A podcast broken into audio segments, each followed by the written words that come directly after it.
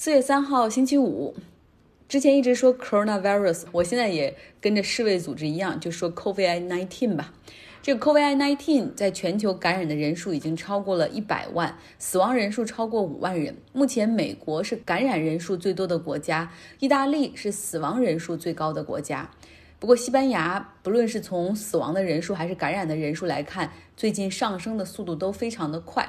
其他国家方面，俄罗斯总统普京延长了要求百姓在家的时间，从最初的放九天的全国假期，到现在说一直要到四月末的，请大家居家隔离。菲律宾在两周之前就宣布，至少是马尼拉所在的这个岛哈主岛要开始严格的 lock down，但是。贫民窟的百姓们昨天开始上街抗议，因为没有食物，而且政府在宣传中所说的物资也没有分发到他们所生活的街区，所以这些百姓感到很失望。之后呢，总统杜特尔特几乎宣布了一个让人无法相信是真的的一个非常严格的命令。他说：“你们必须。”遵守我的命令，回到家中和你们的村镇。我已经向警察和军队下令，谁如果不在家隔离，我们将将他拘捕，或者可以直接开枪。我真的是查了几个不同的新闻源，对此感到很震惊。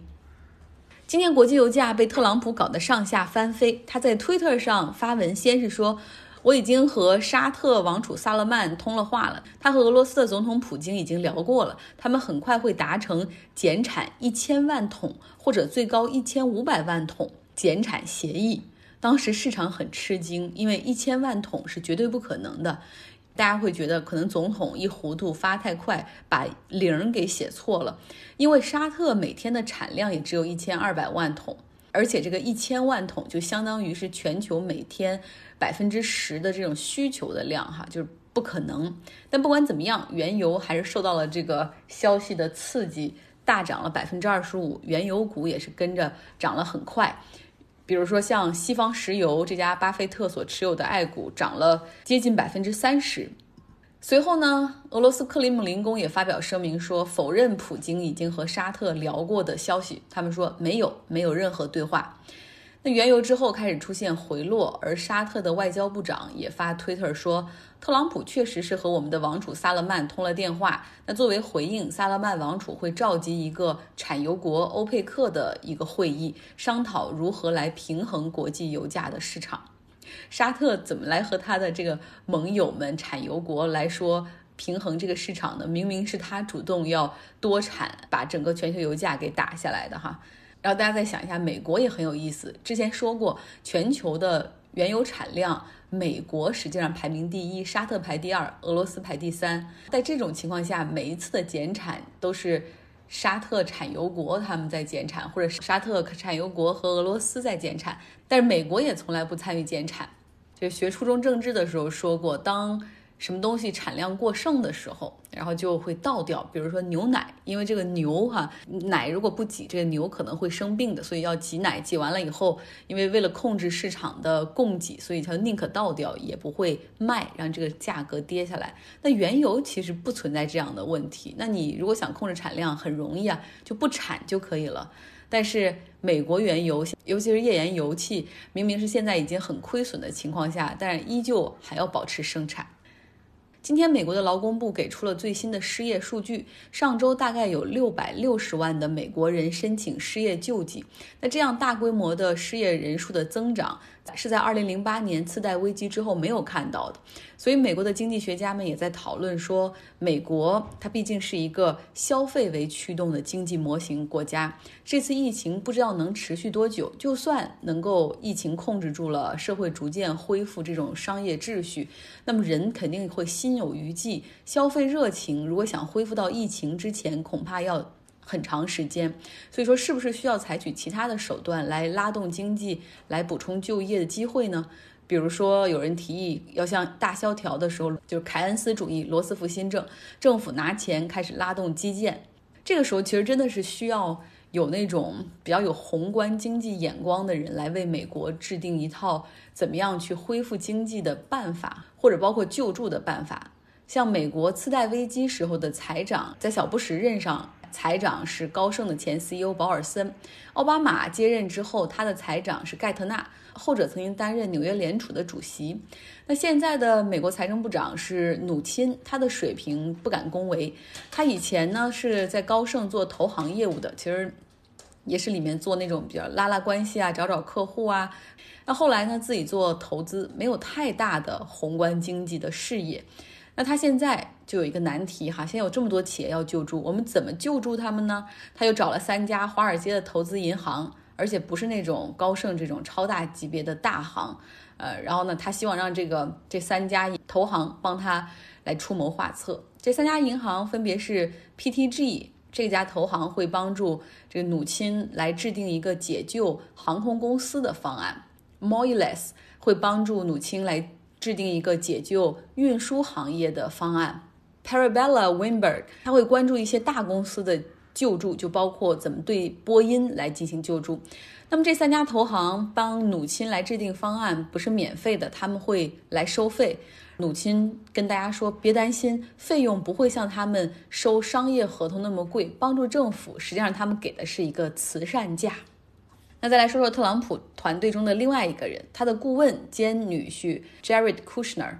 现在连一些保守派的媒体都在质疑 Jared Kushner 中间存在的一些利益冲突。他带领着一些企业界的人士组成了一个特别小组，希望能够用企业的创新精神和这种独立于常规的联邦政府的这种体系之外，快速的去解决疫情中的一些问题。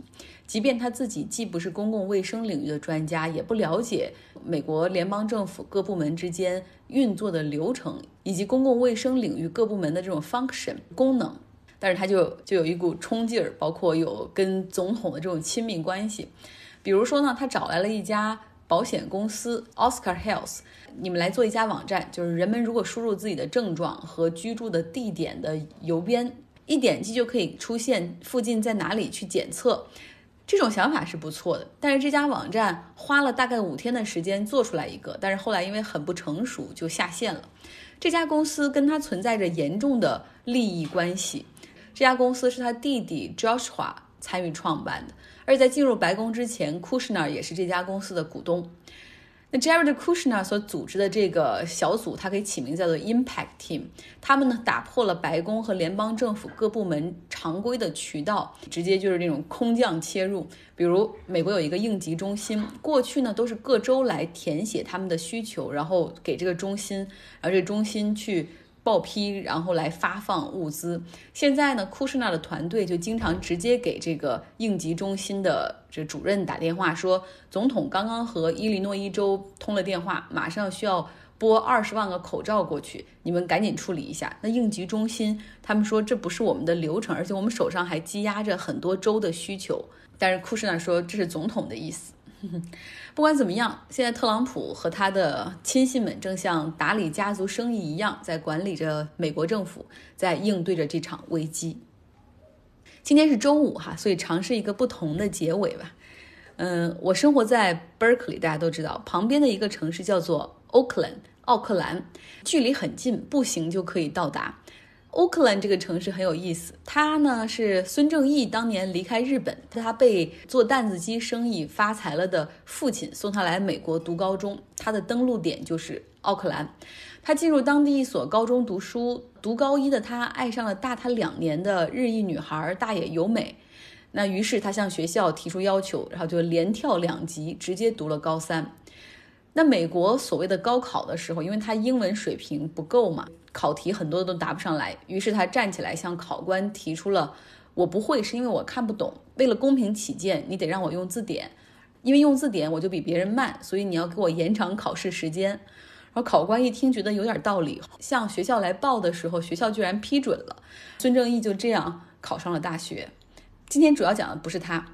奥克兰还有一个名人的足迹是李小龙，他在西雅图华盛顿大学主修了戏剧，辅修了哲学、心理学之后，哈，回到了旧金山湾区。他出生在旧金山，但是他没有去旧金山开创武馆，而是跑到了奥克兰来创办了一家武馆。